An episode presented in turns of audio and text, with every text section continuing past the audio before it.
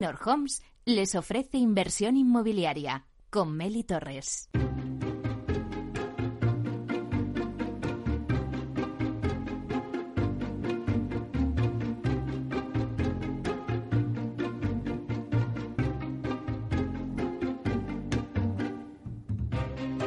Hola, ¿qué tal? Muy buenos días y bienvenidos a Inversión Inmobiliaria. ¿Quiere invertir en el sector inmobiliario y sacar la mejor rentabilidad a sus propiedades? Entonces no puede perderse este programa porque nuestro objetivo es mantenerle informado de todo lo que ocurre en el sector inmobiliario. Tratamos de dar voz al sector a través de los micrófonos de Capital Radio y si está pensando en invertir en el sector, aquí le vamos a dar todas las claves para que realice la mejor operación. Por ello les invitamos a que se queden con nosotros y conozcan los temas que vamos a tratar hoy en el programa y que podrán escuchar también en el podcast en nuestra página web capitalradio.es.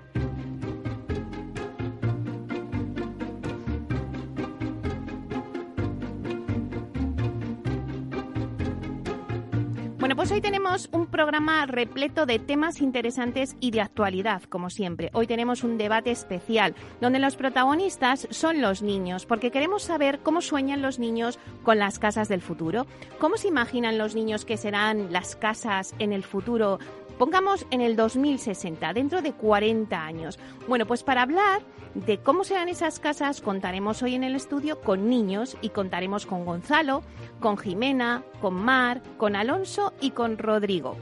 Luego, como todos los jueves, vamos a repasar ahora en breve la actualidad de la semana inmobiliaria con el portal inmobiliario Idealista. Tinsa nos dará el dato inmobiliario del día.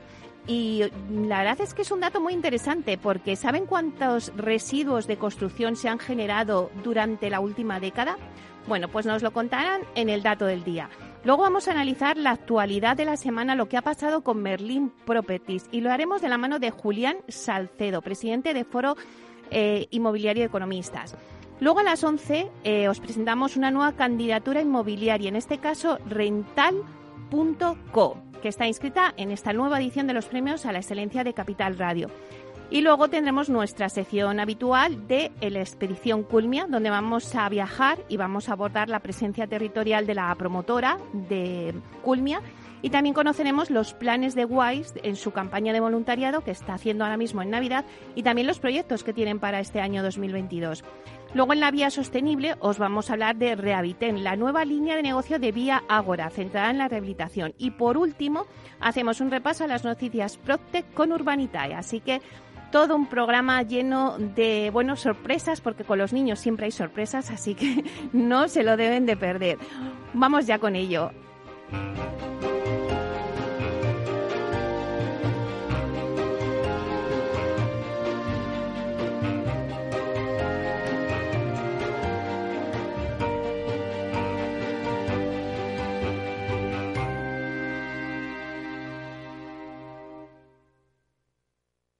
Idealista te ofrece la noticia de la semana. Bueno, pues vamos a hacer un repaso a las noticias de la semana y damos la bienvenida a Beñat del Coso, que es portavoz del portal inmobiliario Idealista, para que nos cuente las principales noticias. Vamos a darle la bienvenida. Buenos días, Beñat.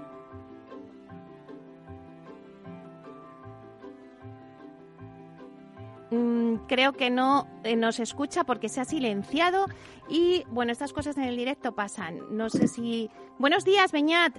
Buenos días, Meli. Ahora, que estabas silenciado y no te oíamos. Discúlpame, me disculpen todos los oyentes. Te decía que, bueno, que además de buenos días, que, que creemos en Idealista que esta semana, bueno, pues vamos viendo un poco cómo se está cerrando el año. ¿Vale? Ayer conocimos los datos de, del INE, del número de hipotecas que se han concedido hasta el mes de octubre. Sí. Y, lo cierto es que estamos en unas cifras muy positivas, es decir, se cerraron en torno a 36.000 hipotecas solo en el mes de octubre, que viene a ser como un 28% más de las que se firmaron en el mismo mes del, del año pasado. Aún así, nosotros eh, en Idealista creemos que esto ya empieza a confirmar una tendencia que hemos visto que es un primer semestre en el cual todos los datos han sido eufóricos, un mercado muy, muy optimista, y una vuelta del verano en la cual todos esos procesos se están ralentizando o por lo menos desacelerando un poquito, ¿vale? Porque no podemos olvidar que el número de hipotecas concedidas eh, con los datos de septiembre hablaban de un 60% más de viviendas y ahora estamos en un 24%. ¿Vale? Si vemos un poco los datos mensuales, vemos que la caída es del 14%, por lo cual es probable que aunque acabemos el año con unos datos súper, súper robustos y un crecimiento muy positivo, no veamos estas subidas tan alarmantes que nos llevar a todos con subidas eso pues del 50, del 60%. Y por otro lado, vemos también que hay otro punto que nos parece muy interesante en los datos que nos ofreció ayer el INE, que es una subida en el tipo medio al que se están prestando los, los se están firmando los nuevos préstamos. ¿Vale? Eh, no es una subida muy importante, está en torno a un 1% más caro, pero sí creemos que puede estar motivada por un encarecimiento que, que habría empezado en el mes de octubre de las hipotecas a tipo fijo, que eh, eh, motivado principalmente por, la subida muy importante de la inflación que estamos viviendo en los últimos meses. Es posible que, de confirmarse esta tendencia, pues veamos cómo las hipotecas fijas, que siguen siendo las preferidas por la mayoría de los españoles en estos momentos, pues empiezan a encarecerse. Entonces también podríamos igual ver un, nuevo escenario a medio plazo. Claro, Beñat, hay que estar em, con el foco puesto para el año que viene en esa subida de la inflación, en esa subida de los tipos de interés, que bueno, que es poquita lo que nos estás diciendo, un 1%, pero bueno, esa tendencia ya al alza, vamos a ver qué va a pasar ¿no? durante el 2022. Eso es, o sea, tenemos por delante un año, de, pues yo creo que va a ser apasionante, pues porque también eh, el sector tiene muchos retos, pero también tiene algunas incertidumbres y sobre todo la principal que puede, que puede afectar al mercado es el comportamiento de la inflación.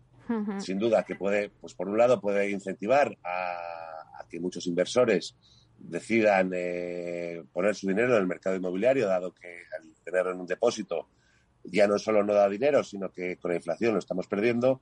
Pero también es cierto que todos esos compradores de viviendas, esas familias que quieren comprar su vivienda o hacer una vivienda de reposición, dispondrán de menos dinero para poder afrontar la cuota o para tener los ahorros, por lo cual eh, habrá que ver un poco de qué lado cae la moneda. Claro. Y, estamos muy atentos nosotros en Idealista a, lo que va a pasar en este año 2022. Bueno, pues muchísimas gracias, Beña del Coso, portavoz del portal inmobiliario Idealista, por traernos esta noticia de reciente, reciente de hipotecas. Muchísimas gracias. Muchas gracias a vosotros y feliz Navidad. Igualmente, hasta pronto.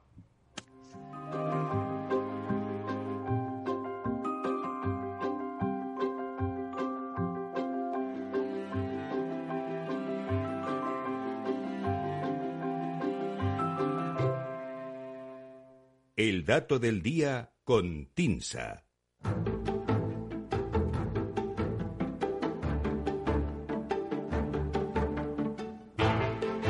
Bueno, pues vamos ahora con el dato del día que nos trae Susana de la Riva, directora de Marketing y Comunicación de TINSA. Os decía en el sumario, eh, ¿os habéis preguntado cuántos residuos de construcción se han generado en la última década?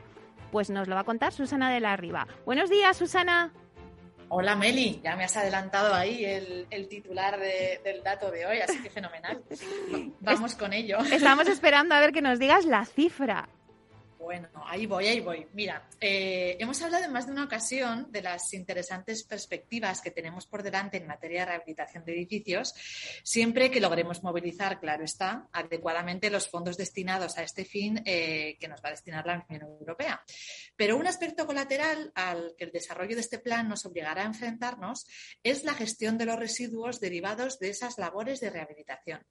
Y no es un tema menor, porque como te voy a contar ahora en el dato de esta semana, en la década, perdona, la última década, el sector de la construcción ha generado la friolera cifra de 580 millones de toneladas de residuos, según datos del Instituto Nacional de Estadística. Durante todo el proceso constructivo, ya sea de obra nueva como de rehabilitación, se generan residuos. Si lo cuantificamos en términos de peso, la mayoría de los residuos son de origen mineral, aunque también hay plásticos, movimientos de tierras, embalajes de los materiales, restos de demoliciones, etc. Todo suma y es material que acaba en los habituales contenedores de obra que son recogidos por las autoridades municipales o bien en camiones que se desplazan del solar al vertedero o el punto de vertido correspondiente.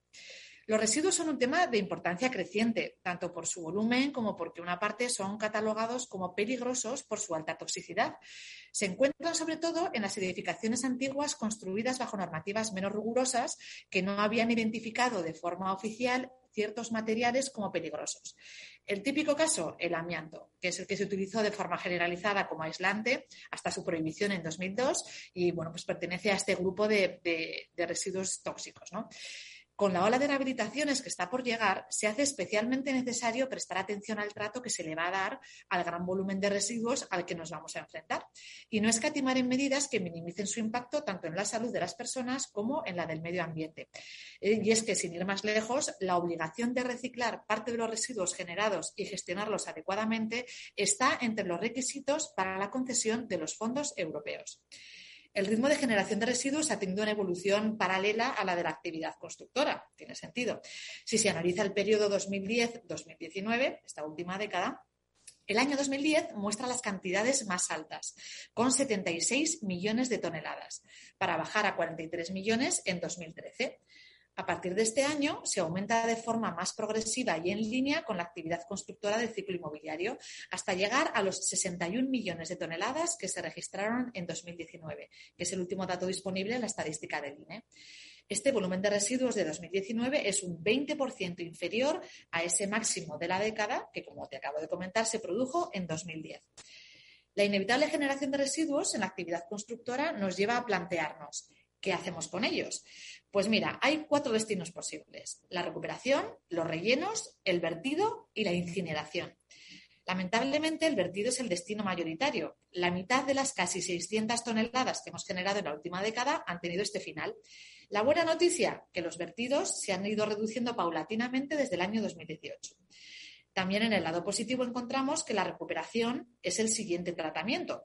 Una tercera parte de los residuos consiguen entrar en circuitos de reutilización y es una cuota que va en aumento desde el año 2015. Casi 200 millones de toneladas de residuos han alargado su vida útil reutilizándose con otros fines. La Unión Europea lleva varios años trabajando en identificar y definir unos criterios técnicos para abordar la sostenibilidad en la actividad constructora, incluyendo el tratamiento de los residuos. Tras varios años de estudios piloto, se han elaborado una serie de informes con los puntos clave, que en los próximos años se transpondrán en las normativas de cada país, marcando un nuevo rumbo hacia la famosa y lo que hemos oído tanto de economía más circular. Todo apunta a que la reutilización, la recuperación y la gestión circular se convertirán en una práctica habitual en el sector en los próximos años. Un reto realmente importante teniendo en cuenta que esos 580 millones de toneladas de residuos de construcción del dato de hoy, en la última década, se van a ver multiplicados seguramente en los próximos años por esos planes de impulso a la rehabilitación energética de la Unión Europea que están a punto de ponerse en marcha. Eh, la verdad es que eh, no nos podíamos imaginar eh, que había 580 millones de toneladas de residuos de construcción en la última década, así que ha sido un dato súper interesante.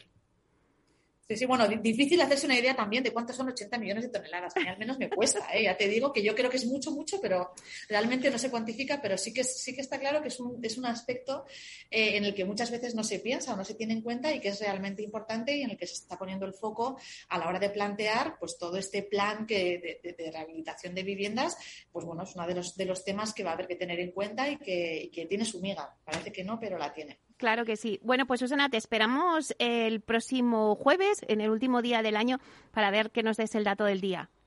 Eso es, para cerrar el año. Bueno, os deseo a todo el equipo una muy feliz Navidad, que estamos ya a las puertas aquí de la Nochebuena.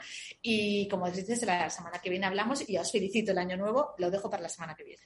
Feliz, feliz Navidad también para vosotros, para todo el equipo, para ti y para todo el equipo de TINSA. Un abrazo. Gracias, Meli. Un abrazo. Chao.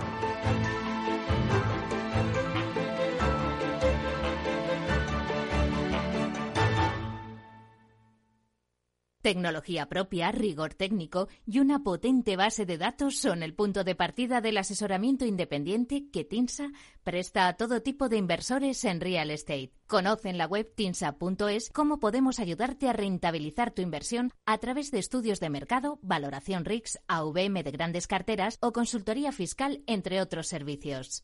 TINSA, valor de confianza.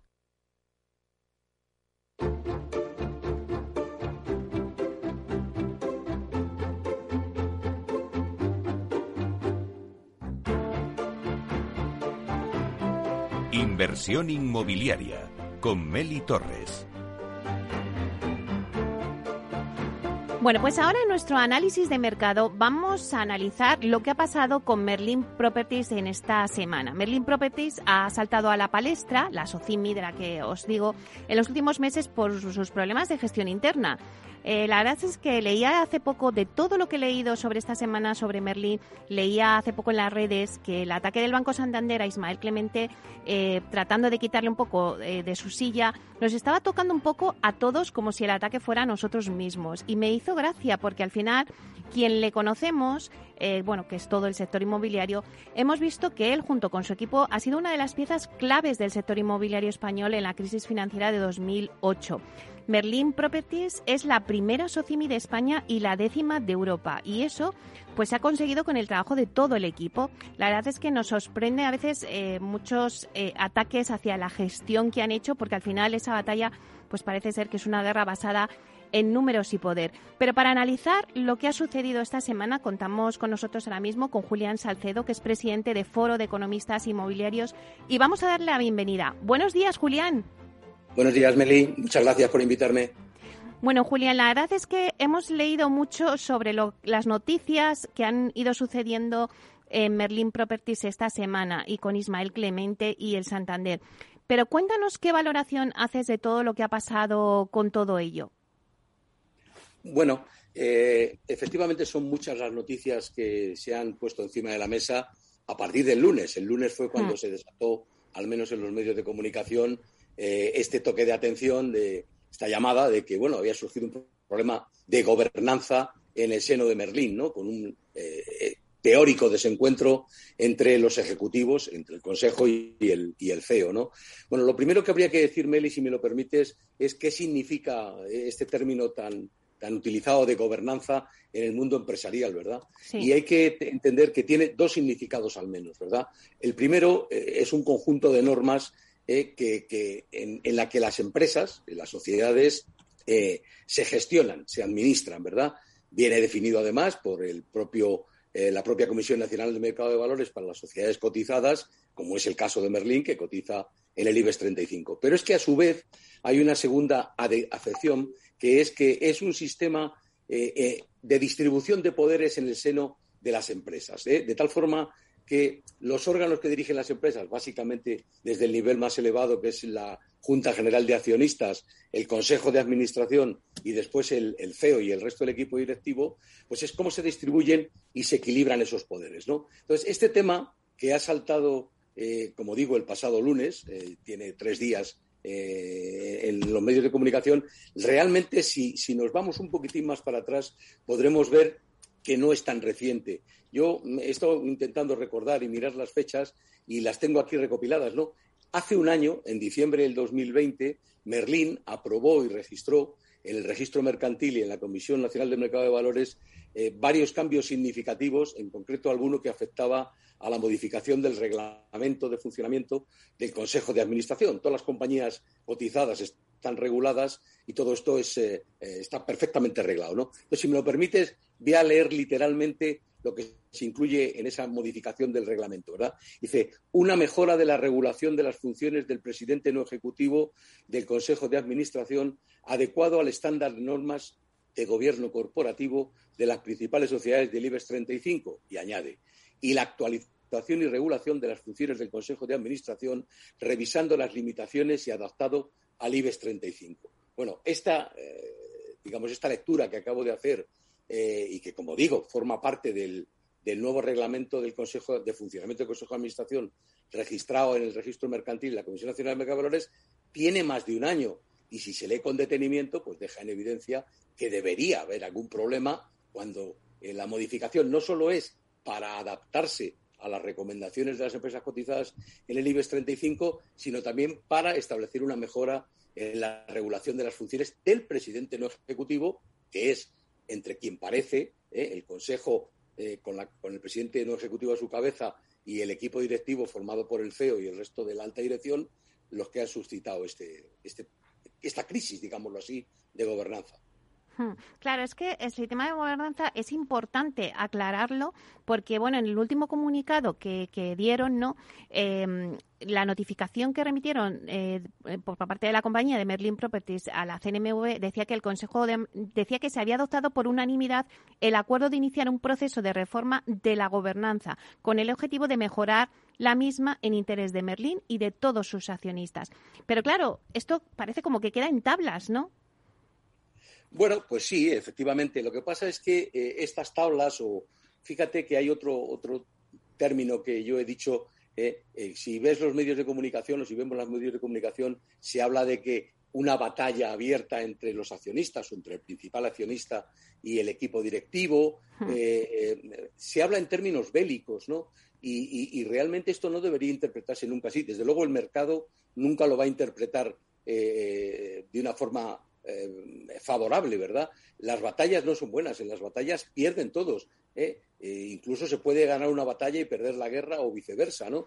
Y eh, de hecho, y de hecho, Julián, y es que ya han perdido porque se los títulos de la Socimi se desplomaron un 6,3%, lo que suponía la mayor caída en una sola sesión desde mayo de 2020. O sea que ya en esta terminología bélica que tú me has dicho es que ya es verdad que ya ya han perdido Claro, eh, eh, lo que pasa es que pierden todos, ¿verdad? Insisto, primero, como tú acabas de decir, la caída en la cotización del 6,3%.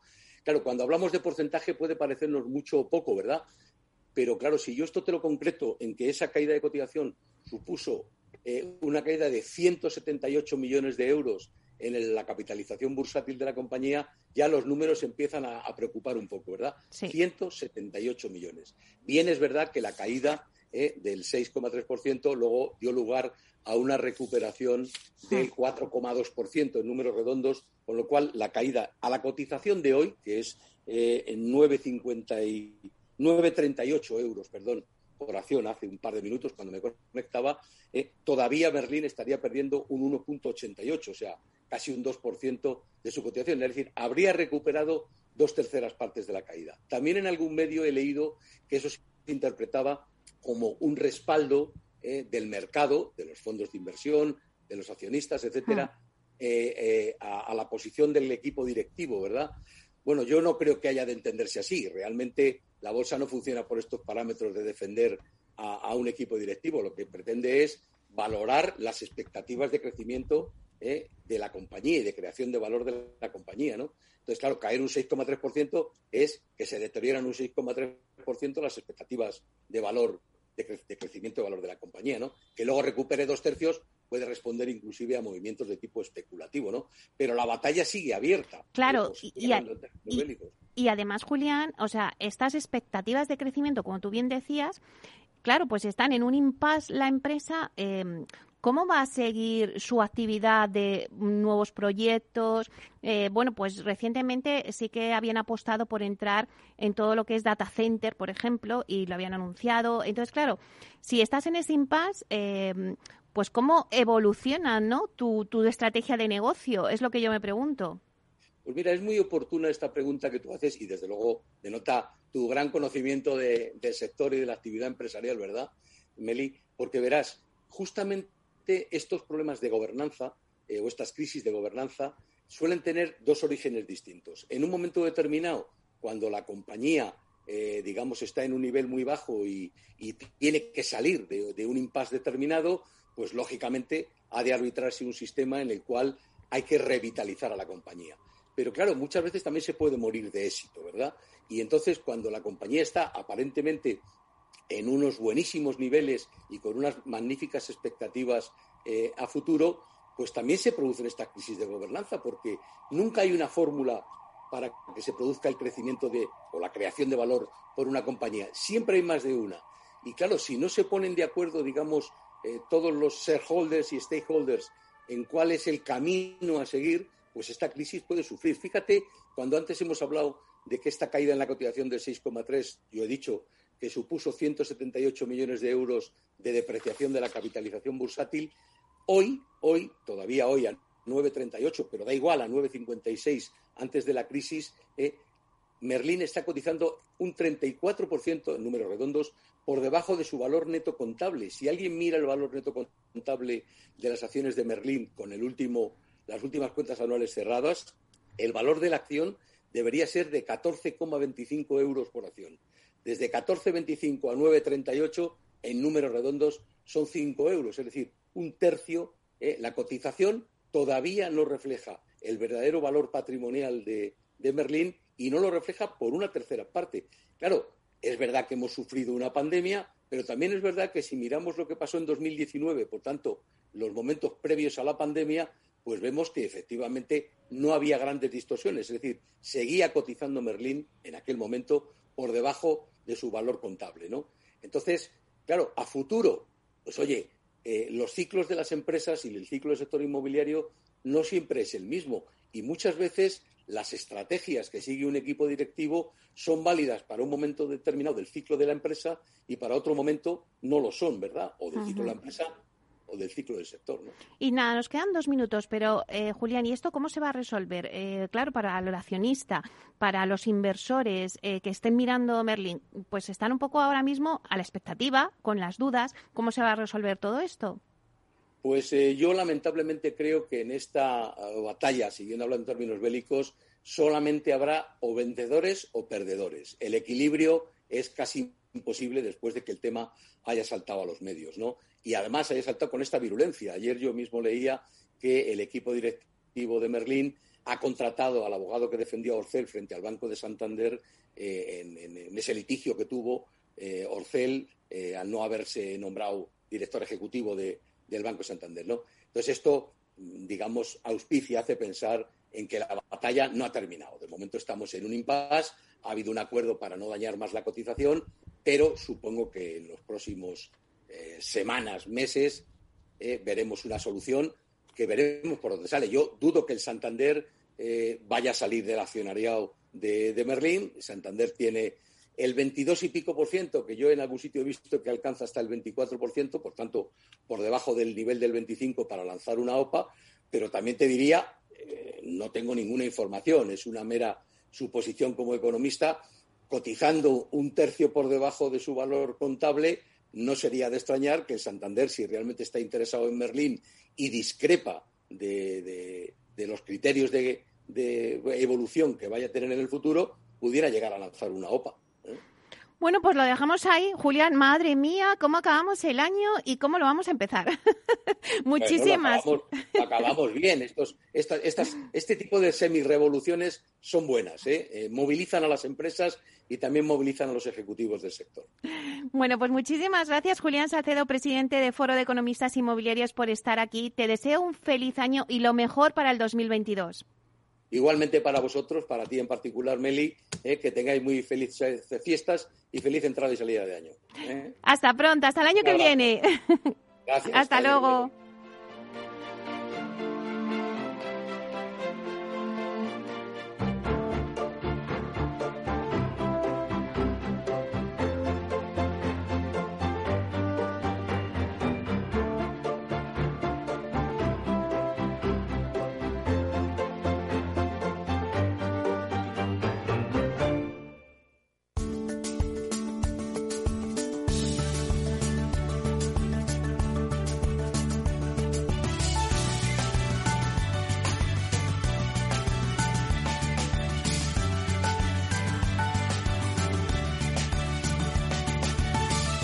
1785 motivos por los que hasta un noruego querría ser español.